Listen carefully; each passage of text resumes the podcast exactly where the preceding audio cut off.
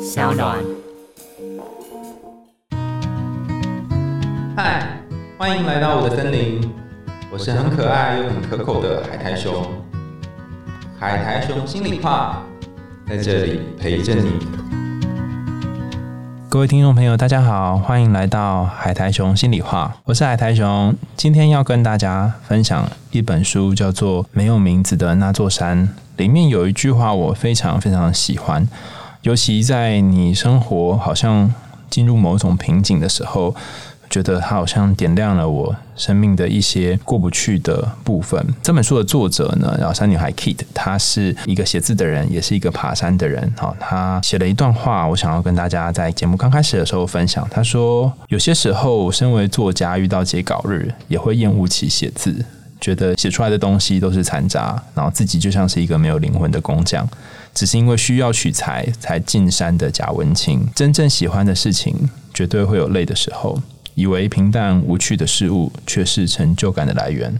我以前不想承认，但其实这才是事实。我觉得很有感觉的地方，是因为好像一直以来大家都会觉得说，哦我好像写很多东西，然后做很多节目，但实际上也会有疲累的时候。那疲累的时候怎么办呢？你可以做做你不习惯的事，比方说走进山里面，或者是去一些你比较少去的地方运动。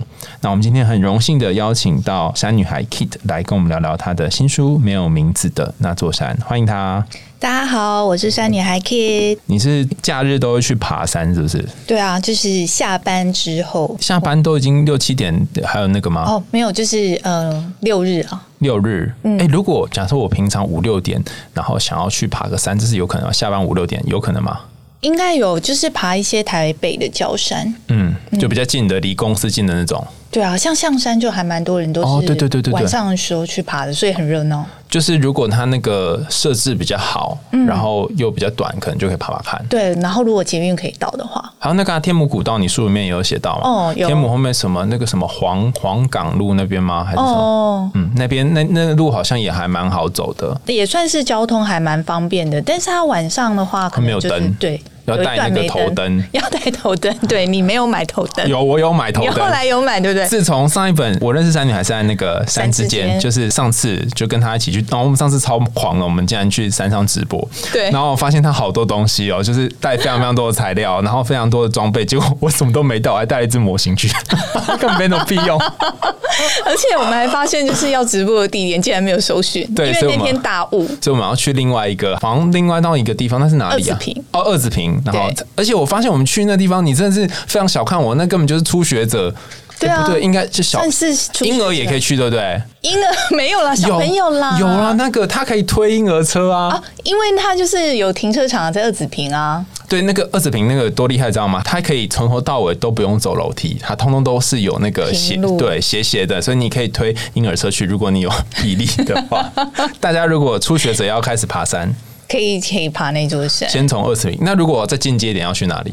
二子坪之后可以去什么？其实我觉得二子坪只是呃阳明山的一小段而已，嗯但阳明山有大众走。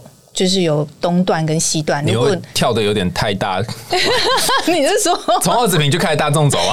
就是如果你要进阶的话，其实我们都会说它是百越练习场。那如果你真的整条阳明山走过十个山头的话，大概要十二个小时。哎、那可以，可是一你可以天就随时都以。可以下车。哦哎为什么随时都可以下山，因为它就是随时都可以有步道的车站，哦，他就可以某个地方，然后你就说对对对啊我要对对我要下山喽，进去好就下拜来。拜这样子。 哦所以其实我觉得阳明山超方便的。哦，所以虽然看似大众走，但是随时可放弃这样。对对对对哦，好像不错哎、 对，下次可以试试看。因为我之前就去爬那个四兽山，哦然后我就想说，没关系，不是有四四只吗？对好我可能在哪一只野兽都可以休可以息下，山但是发现好像没有啊那边没有地方可以下去，就啊是比较难，你要一次就走到底这样子，那应该也不错啊。四座山也很漂亮 是，蛮漂亮的。就是要挑天气好的时候，不然就是真的很多雾。对，有雾的话就是什么都看不到，但看不到有看不到的美啦。嗯，我好像那一次是去爬什么拇指山，嗯，然后就很矮，其实很容易就可以爬到。我觉得最困难的是你在那个山顶的时候，因为它好像是石头堆砌而成嗯的，所以很多网美在那边拍照。但我去的时候都是雾，所以会被风 吹，就差点快掉下去，这好危险哦。我其实前天才刚去拇指山，嗯，因为我们走那个淡蓝古道全程，嗯，淡蓝古道全程就是有北路、中路、南路，然后加起来的话，纵走是九天，对，很可怕、其实它也有从台北出发，台北是从灵光站出发，其实就会经过拇指山，然后我们这次就是从灵光站出发，一路走到礁溪，嗯，花四天的时间，礁溪，礁溪。所以从台北走到宜兰哦。对啊，然后我们有从台北走到瑞芳，哎、等一下，我有有一个从台北我有走我到有一个问题，头城因为可能不是很多听众都有爬过山的经验，那九天要怎么准备食物啊？酒店的话，其实如果是在台湾这种郊山区的话，其实都有 Seven 或是便利商店，你就可以随时补给，或是很多老街，深坑老街啊、平西老街，然后贡寮老街，超多老街的。所以不用怕会饿死。不会，永永远不会。但是如果是像书里面讲的一些，譬如说雪山西林啊，对对对对，然后七彩什湖么啊、湖南大南湖还是湖南大山？ 南湖大山，嗯类似这样，譬如说超过四五天的行程，你就是都要背在身上。哦，这四五天的行程，假设五天的话，你就有总共有十五餐，因为嗯十五餐你都要背在身上，包括你的帐篷、睡袋。哎、那你会就会越走越轻的意思吗？对，你会越走越轻，听起来不身错 体重也会越来越轻，啊你就会为什变么瘦，因为就吃不好，然后你那个强度很高，你每天大概都要走十十个小时到十二个小时。因为我刚刚在想一件事，你越走越轻，但是因为你的东西都吃进肚子里面，应但该是，对啊，哦，你要消耗更多热你消量。耗很多啊，然后你就是全身都变肌肉，所以你就会越走越 轻。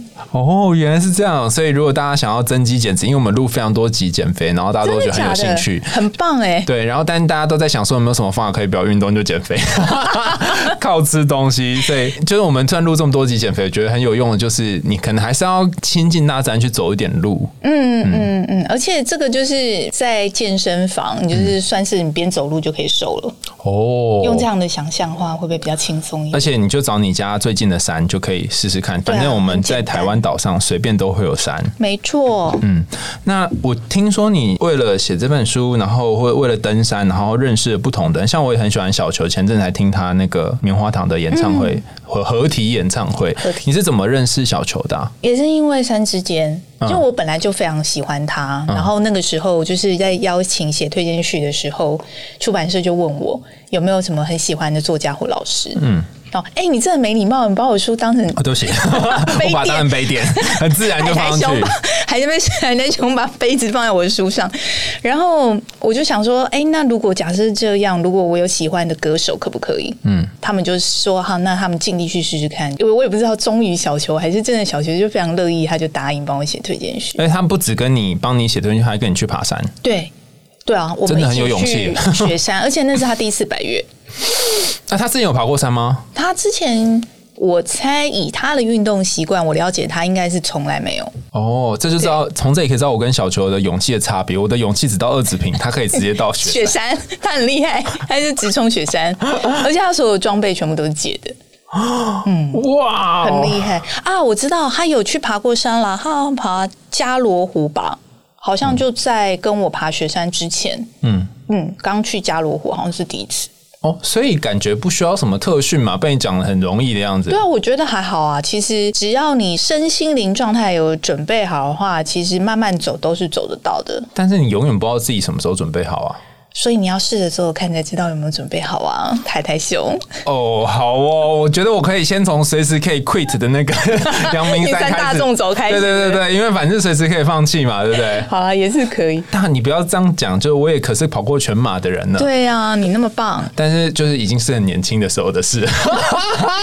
一年半前吧。我之前跟我的经纪人去爬山的时候，然后他会说：“那我们登山要带什么？”然后我那时候超扯的，我说我很蠢，我竟然还带 Switch， Switch 就带在上山对，就带电动上山。哦，你以为是小木屋吧？对之类的，对对，然后他说不，你以为是带 Switch 可以干嘛吗？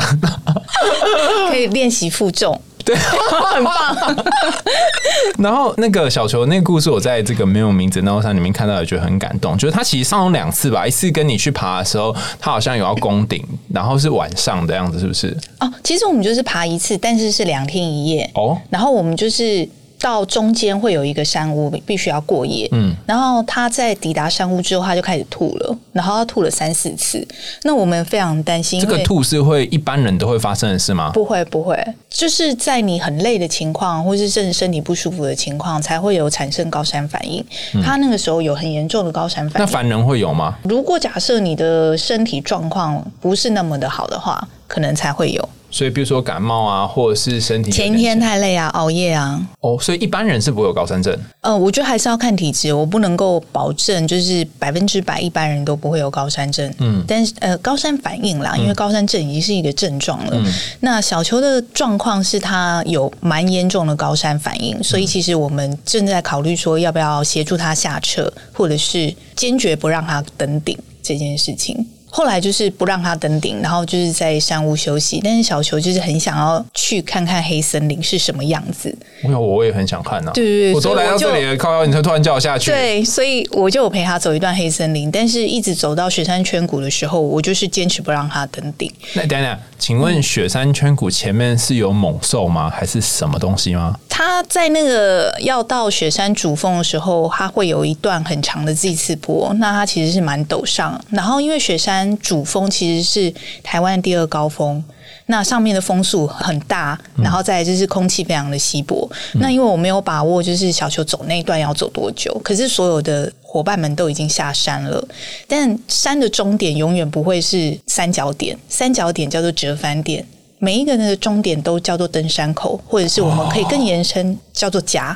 所以对我来讲，我会担心他回不了终点。也许他可以到折返点，但是他到不了终点。但我的责任是要让小球回到终点。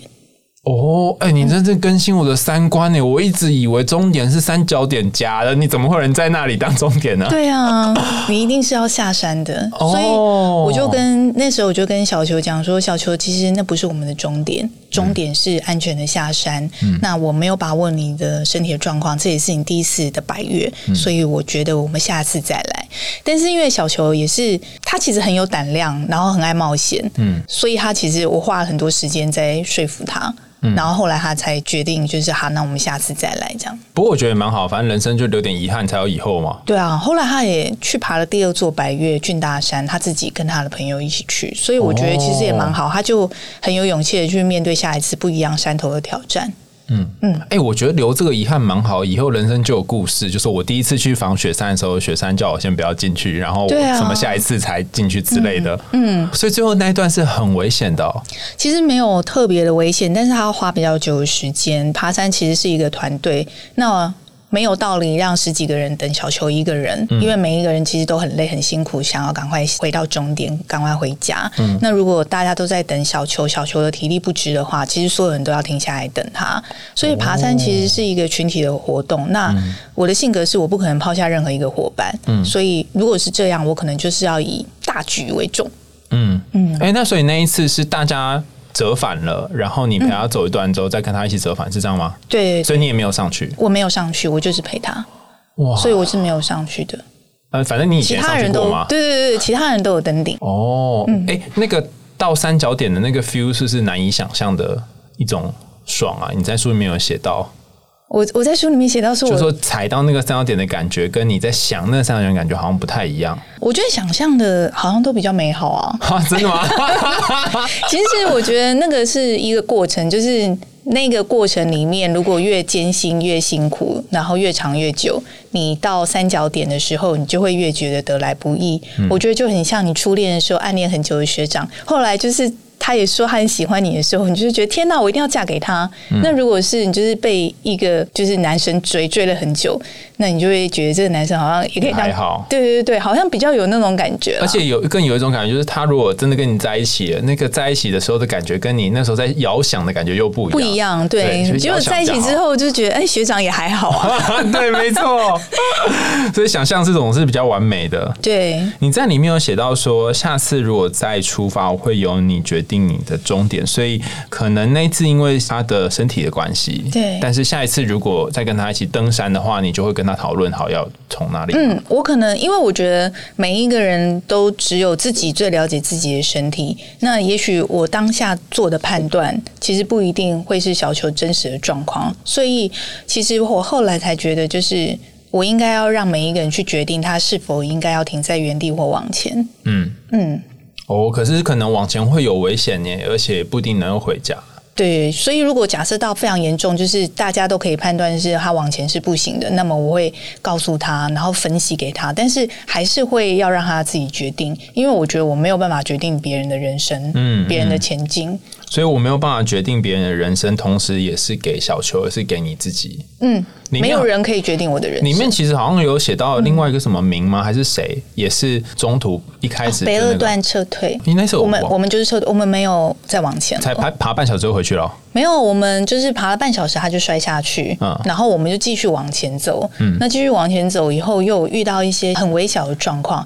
可是因为其实那一条步道北二段其实不会太难，就是我们走到的那个林道其实是不难的，但是因为状况实在太多了，默默的会觉得好像是山。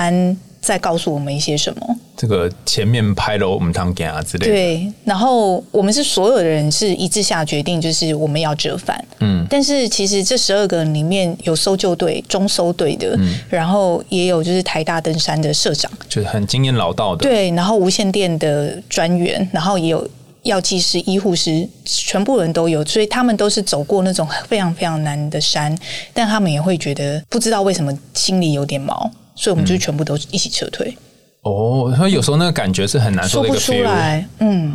哦，然后反正山在这边也不会跑走嘛。对啊，反正下次再来就可以了。所以其实那时候撤退还蛮开心的。我们撤退之后就去宜兰洗温泉啊， 吃火锅， 因为觉得也蛮乐的嘛。不一定，好像你这么一说，人生也不一定要登顶，你可以在某个地方撤退去看别的风景。对啊，其实也都是一个蛮好的体验。对啊，我刚刚讲到那个三角点嘛，就是好像很多时候那三角点是人给它一个价值，就像你说书名是没有名字的那座山，我们都会想说我要登百越，我要登什么登什么，嗯，可是有些山其实没有名字的，对然后大家就也好像也不一定会想去爬。我自己也很多这种很深刻的感觉，我尤其是这一次去雪山西岭的时候。嗯那雪山西岭我们这次去是因为台湾中部已经很久没有下雨了，嗯所以其实我去的时候在雪山的时候飘雪。然后下冰雹，嗯但是我们翻过雪山之后，就开始完全都是干枯了枯雨期，对对对对，完全那你就要自己背水，还要找自水，自己背水，自己找水，然后我们没有找 到水，所以我们是有一整天是完全没有水可以喝。我跟我的伙伴两个人是完全没河有汉吗？还是什么？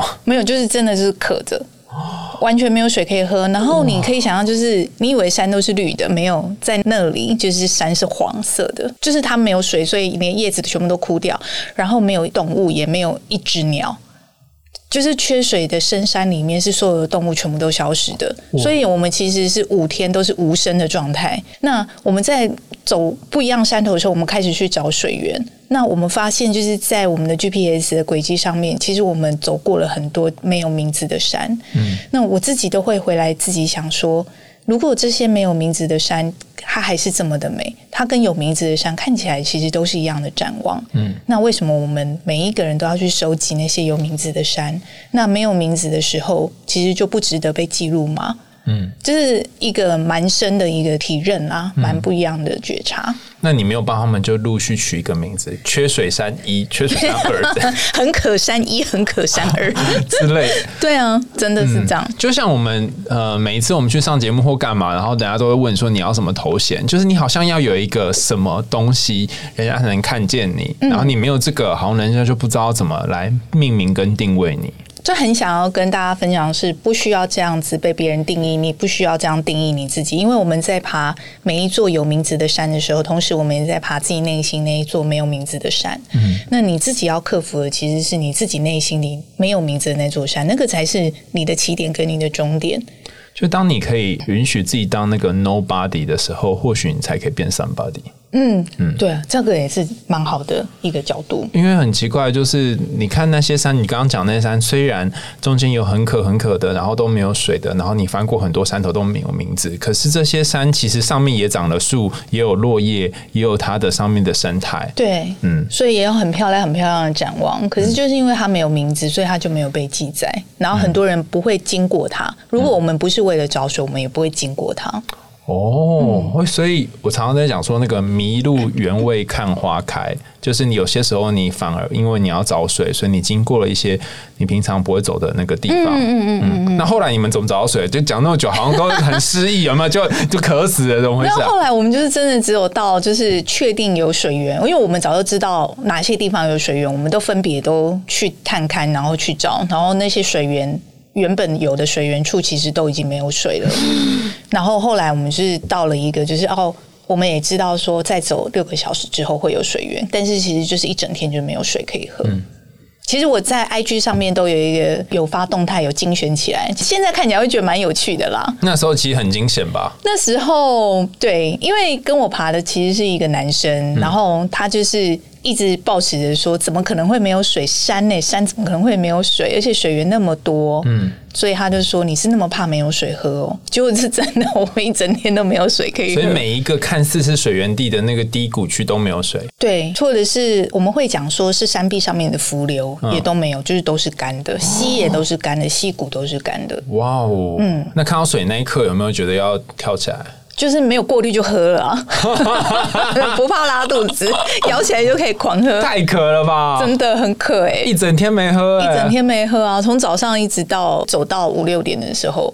而且其实那个强度很强，在高山空气很稀薄，风很大，然后再是你背很重的东西，你走一整天，那个强度是很强。如果没有喝水，其实会很辛苦。然后你等于也是没有食物可以吃，因为所有的食物都很干，干燥饭啊、泡面啊，就是谷物棒。你想想看，就这些东西哎如超果干没有水，你的根本没办法直接吞吧？对你没有吞不口进去啊水。可以吞，所以就等于你也饿肚子。天哪！哎、是不是被你这样一说，大家是不是劝退不敢去爬山？没有就不要，现在就是不要爬那个中部比较难的纵走了，等下雨因为了那再个说。雨季的时候，对，下雨了以后再去爬比较安全。嗯，其实我觉得你这两本书，无论是山之间，或是没有名字的那座山，都让我有一种感觉，就是我以前都会觉得你一定是生活当中遇到什么困难，所以你想要逃跑，你想要逃跑到山里面。可是你里面也有说，你真的要逃跑的话，你逃山里面还是会被追到的。对，现实不会饶过你的。嗯嗯，你可能就是反而进到山里，你要面对很多内心的诘问。嗯应该是说，就是如果假设往前的话，我们的习惯，现代人习惯就是我往前前进大步走，我就觉得把问题抛在脑后，嗯然后。就以为问题会解决，可是其实，在山里面的时候，你有很多跟自己对话的时刻，你才那些问题才会慢慢浮现，然后你才会知道说啊，其实这些问题都还是存在着。你就有点像是伤口其实很深，但是你在表皮上面长好了一个粉红色的皮肤，你就以为说哎这些东西都已经痊愈了，其实伤口都烂在里面，比较像这种感受啦。感觉你进入山里面是进到你那个受伤的伤口的下面，下面嗯然后你平常可能每天过社畜的日子过了这样 平常的日子，好像也就还好。可是对，当大你家要看进，到的都是你表面新生的皮肤，但是如果你真的要进入山里面，你就得要潜到你的伤口的里面，然后去对看到那些你受伤的地方。对，然后是什么让他受伤的？嗯嗯，所以在一百六十一有讲到一段话，我也觉得很感动，我就把那个我是用电子版看，所以把它画起来。他说，在山里面，你以为可以躲避一些现实，可是你却发现那些现实还是会跟着自己回到山里。不是说你回到家你才发现现实，而是你在山里 你它就会发现了。对，你就会发现，比方说你在山中很冷的时候，里面很多你很多座山都提到说你在睡袋里面超冷，然后你就会不想出来。上一本也有谈到，对然后就会觉得不想要把手伸出去。嗯，那有些时候这个自私，你也会让你想到，平常你有很多时候也是自私的，或者是想要多单逆一点点，多偷懒一点点。嗯，有时候是这样，每一个人其实都会很想要讨人喜欢，然后有的时候你甚至会勉强自己，譬如说在睡袋明明就很温暖，这是你的舒适圈，但是你就为了要他人的期待或是一些奢求，你可能就要离开这个温暖的地方，然后你可能要去走到一个满天的雪地，然嗯后去做一件你可能觉得自己觉得，哎、其实我也不需要憋尿就可以了的事情。嗯但是其实那个不管是身体状态或是心理状态，都会觉得说啊，我可不可以偶尔自私一下？我现在就是想要很温暖啊，就睡在睡袋里面啊，我就是不想出去啊，难道不行吗？我觉得比较像是这样的情况。可是不论你做什么选择，都会有它相应的后果。对，可是那个后果就是看你自己怎么选择，当下你要怎么选择。我只是觉得你不一定要符合别人对你的期待，或是你偶尔也可以让自己很自私一天，嗯，然后你只做自己想要做的事情，然后对自己好一点。嗯，可是有些时候，如果你反而做出了你以往不会做的选择，或许你会看到别不一样风的自己。嗯对不别的风景。我我记得我印象最深刻的一座山，是我还很年轻的时候，跟我的你到底是几岁？一直在讲你自己很 年轻的就时是候，跟我的跟我的好朋友一起去爬，然后我们爬什么五岭，嗯我就记得那是什么有一个山屋嘛，我不知道那是什么什么山庄，反正就是在滑雪山哦，对对庄对对对，滑雪山庄。哦然后我印象好深刻哦，因为那天我们都不想起床，但是不想起床你就没有办法回家，所以因为很冷吧？ 对对对，超冷。然后那个山屋是什么？大家想象山屋是长什么样？就是黑漆麻屋，然后什么都没有。对。然后你就连水电都没有，它就是一个一个有屋顶的地方而已。然后滑雪山庄已经是超豪华的耶对，哦，还那还叫好豪华？哦超级豪华的。那有更糟糕啊！我们睡的根本就是公，我记得你们什么公寮，对啊不对？公寮是怎？啊样？公寮就是。几片木板啊！你在睡觉的时候，你都看得到外面啊。然后你在睡的时候，下面就是黄鼠狼跟老鼠跑来跑去啊，从你的身边窜来窜那有去。有有屋顶吗？基本上都是屋顶，然后就是上面会有那个蓝白色的塑胶布，所以如果风雨很大的话，还是会打进来啊。 那你就可以选择你要睡公寮，或者是你在外面搭帐帐篷。篷哦，原来是这样啊。啊对但是我印象很深刻是那个很不想起床，还是起床之后，然后出去看到那个山谷之间阳光洒上去那个湖面，我不知道为什么上面会有湖啦，云海好像是积水在那个哦那个水洼里面，然后那个七彩的样子，我就这辈子都不会忘记耶。真的就是很漂亮，就是所以哇那种美好的展望，真的它会伴随着一些肉体的匮乏跟不太舒适的情况，但是那个美好的记忆，我觉得好像都会这样，就是好的东西你会留下来，不好的东西趋吉避凶，你就会忘记了。人生总是要记得一些好的 嘛，都记得痛苦。那你有没有哪一次登山景色是让你美到你到现在都不会忘记的？美到我不会忘记的，其实蛮多的欸诶、嗯然后机体太满了嘛，对啊，因为其实每座山都有让大家去很向往一下，快点。很美的地方。那譬如说，我之前去走就是美国的约翰缪尔步道，有那其我在实里就面非有常看非常到嗯对啊，就非常的漂亮。然后去尼泊尔也觉得很美。那台湾的百越来讲的话，我自己最喜欢的山还是雪山，因为嗯我觉得雪山四季去其实都很漂亮。看到我觉得很不一样的景色的话，我觉得其实是中央间。嗯，那中央间它看出去的瞭望其实是很特别的有，什因么为不一样吗？台湾的山其实都是层层相叠在一起，所以你会看到山离你很近，然后它会有不一样的层次。嗯通常都会是这样的感觉。但是在中央界的话，山是离你比较远的，所以你可以看到很辽阔的感受。然后因为山离你比较远，所以你好像站在一个比较世界之巅的感觉，就是往下看。所以它其实那个展望是蛮不一样的景色。哦嗯嗯，是像那个吗？瑞士少女风那种感觉我吗没？有去过瑞士少女峰、欸，我不晓得，你有去过？不是，就是那个图上面不就是尖只有一个尖的尖尖，吗然后旁边什么都没有，是这种 feel 吗？嗯，玉山可能比较可以有这样的感受，都是差不多，就是尖尖的，然后旁边就是山都会稍微离你远一点。哦，你好像对都在在一个你脚盆地的下正中间对，对对，所以那个是蛮不一样的展望。以台湾的山来讲的话，哦，哎、你嗯你很很适合去行销山耶！我就觉得你这样一讲，我就好想去爬 哦。真的，下次不要只去五岭，我们可以再往上爬一点。五岭上面还有哦，还有啊，就是合欢北峰啊、西峰啊，然后旁边就是奇来啊没。有？他他你讲的就很像是那个你家那个隔壁我巷口，后院 对对，seven 之类。然哦后我们等一下去 seven 买个咖啡。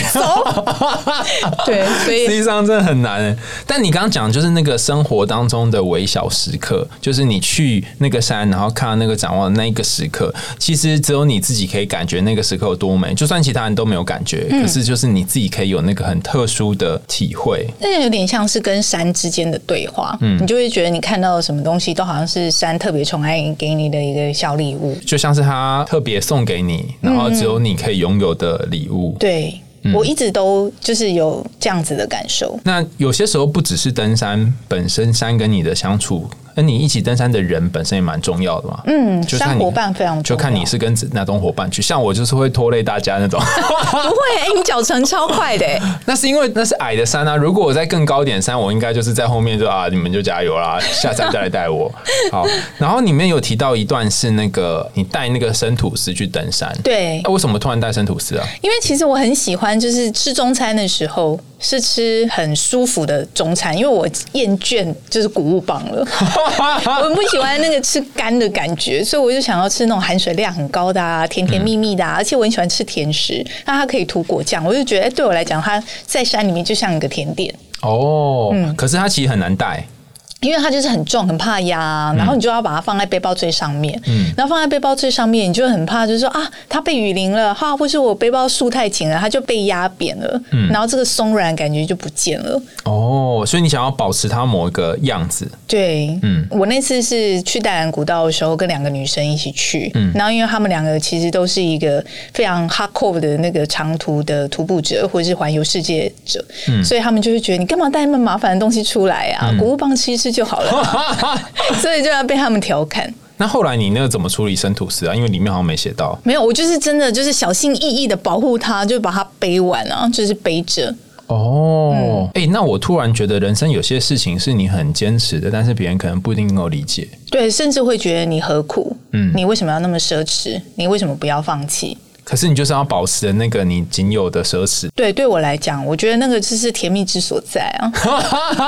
所以别人不懂你的甜蜜在哪，但是你自己要懂你为什么要维持这个甜蜜。嗯，我后来有很强烈的感觉，是每一个人都有每一个人生命的旅程应该要体验的东西，每一个人有自己应该要处理的课题，所以并没有哪一种生命是比另外一个人的生命更优越，没有任何一个前进是比任何一个人的前进还要走得更有优势。我我我自己是觉得没有这样，所以如果假设我愿意承担的话，你就必须要尊重我，我是愿意承担的。嗯，我自己会后来的体认比较像是这样。如果我觉得生吐司很棒，那其实没有什么觉得没有不带的理由。嗯，即便别人看起来觉得很蠢、很好笑、很可笑，可是我觉得这就是我生活的态度你 啊。看，所以我带 Switch 也是可以的。 对，可以啊，你就是说哦，你要负重，好棒 哦！其实你是值得鼓励嘉奖的。那所以你也不需要真的在登山或人生的旅途当中一定要迁就别人、成就别人，反而你要想想你想要背在行囊里面是什么。对，有的时候可能那一点点的奢侈，可是可以换来非常多的甜蜜跟幸福感。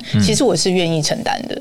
嗯，其实你两本书都有写到你跟你妈的故事。对，这一本本有新谈这书本里也面有只有讲一一点小点段一嗯点点。你妈不在的这段时间，她有用什么样的形式在你旁边吗？如果我们讲物理性的，是非常具体的形式，就是他留给我的遗物里面，我一定会带上山。就是有一个东西，我希望它可以保护我，所以我其实都有带上山。遗物哦还是衣物？遗物，哦，遗物也是一个衣物啦。就是后来我妈妈因为离癌嘛，她没有办法留头发，嗯所以她都会戴着头巾保暖。那因为上山其实都要戴头巾，哦所以她后来离开的那条头巾，就是我现在每一次登山都会带上山使用的头巾。哦，你有被绑在头上吗？绑在头上的头巾，所以这个是一个物理性的方式，它陪伴我去每一座山，或者我带着它去每一座山。那如果我们以精神状态来讲的话，在山上在登山口的时候，我其实都会跟山神先说，就是我要进入你的世界了嘛，嗯，那就是要请你为自己祈祷，是希望你可以保佑我、保护我。然后让我安全的，就是结束这段旅程。靠呀，我每次都没有讲哎、 哦，真的吗？我我其实都会先，就是有点像是先跟他说一声，原来要讲啊！也不用啦，就是每一个人自己习惯的仪式啦。我自己是会，就是他走踏了之上后，你第有一步跟的他时说候，拜拜吗？哦啊，离开的时候也会，我说啊，谢谢你，就是让我这次安全下山，然后我们就是哦过一阵子再见，我都会就。保持着一种敬畏的心。嗯嗯那在那个时候，其实我也会跟妈妈说话，就是在心里面跟妈妈说话。嗯哦，好像一种仪式感。对，好像对我来讲比较像是，不过我这好像是第一次讲出来，因为也没有人问我这件事情啦。因为我一直觉得，一个重要的人离开，好像你会带着他的一点什么进入你之后的人生，然后你开始爬山，所以或许他也跟着你去了不同的山。对，比较像是这样的感觉，但我也不知道我妈妈会不会，她如果真的还在的话，会不会觉得你这小杂货要求哦，干样哼哦，咖啡灯哦。 就危险，没跟等来， 我也不知道她会不会怎样。如果要给那个就是也想要尝试看看接触山的朋友一些建议，你最后想要给他们什么话呢？他们可能也是工作到一个瓶颈，觉得自己很累，不知道干嘛，然后想说有没有什么新的东西可以让自己有活水进来？我觉得很多人都会觉得爬山这件事情有点像是逃离你现在的现实的生活，然后你就转向，然后把重心转移。我觉得比较不像是这种感觉，因为有时候你进到山里面，你反而可以更亲民的角度来回来看看自己，就是日常的生活里面你遇到了什么样的困难。那有点像是透过爬山这件事情，其实它可以至少是我，我转念了非常多的事，因为山其实它教导了你非常不一样的感觉，你用不一样的眼光去看你身边的山伙伴，然后或是用不一样的眼光检视自己的想要跟需要，你背包里面的东西。所以我觉得现在尤其是。疫情嘛，大家都在留在台湾，我觉得是一个很好的机会，可以大家就是背起包包，带上你的水瓶，要记得带水哦。不然就要找水 找一辈子。对，你就带上你的水瓶，然后就开始呃亲近自然跟亲近户外，我觉得是一个很好的时间点。对，大家都以为进山是一种逃避，但其实说不定你的人生就是一场逃避，你就一直在很多的杂事当中，然后分散你的注意力。可是很奇怪的是，当你进入山里面的时候，你反而面对了，对，因为你要踩那个阶梯都长得一样，然后那个路都是一样的时候，你就得去面对那个你一直没有不想面对的东西。对我觉得反而是这样，很多朋友其实都是这样子。所以其实 Kid 这两本书，包含第一本《山之间》跟这本没有名字的那座山，都是看起来是走进山里，但实际上是走进心里。嗯，嗯呃，第一本书比较像是写妈妈的故事比较多，写给前情人的事情，然后写给自己爱的人的，比较像是一本情书。嗯，那第二本书其实比较像是我跟山的对话，然后也是完完整整就是山日记，然后揭露出来。那其实就是这一整年或是这一段时间在台湾的所有的山的山的日记。嗯，那我觉得比较不一样是这本书蛮适合就是。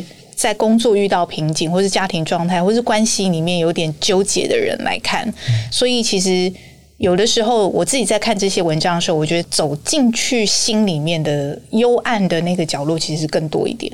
对我来讲，这本跟第一本很大不一样，是它好像更多是跟生涯或是你这辈子的一个起伏有关的。对，比较多是这样。譬如说，嗯，现在每个人都在工作，工作是什么，成就是什么，快乐是什么，满足是什么，那我逃离了什么，追求了什么，其实在这本书里面讲的更多。嗯，然后它编排的方式用春夏秋冬不同的季节，让你去感受不同季节的山，就像你生活经历不同季节一写样的。感觉。对，譬如说我们写到冬天的山的时候，就会写到比较多，哎、比较心里面比较冷酷的东西，或者是比较寒冷的东西，或是需要温暖的山，或是心情，或是那些纠结的情绪。 嗯，希望大家可以借由这本书呢，也爬爬自己心里面的那座山。然后也很感谢 Kitty 跟我们分享很多山的启示，不论是实际上面的呃实物操作，或者是在里面得到的一些收获。那又到了节目的尾声啦，感谢你的收听，欢迎在 Apple Podcast 或其他留言管道告诉我们你听完的故事的想法。那你也可以在 Sound On 那边按那个抖内，就是赞助我们哈， 赞助我们山山上的那个那什么棒啊，那什么棒。营养 营养棒哦，我下次爬山的时候，我就会感谢你， 哦感谢你赞助我营养棒哈、谢谢大家，那我们下次见喽，拜拜。拜拜。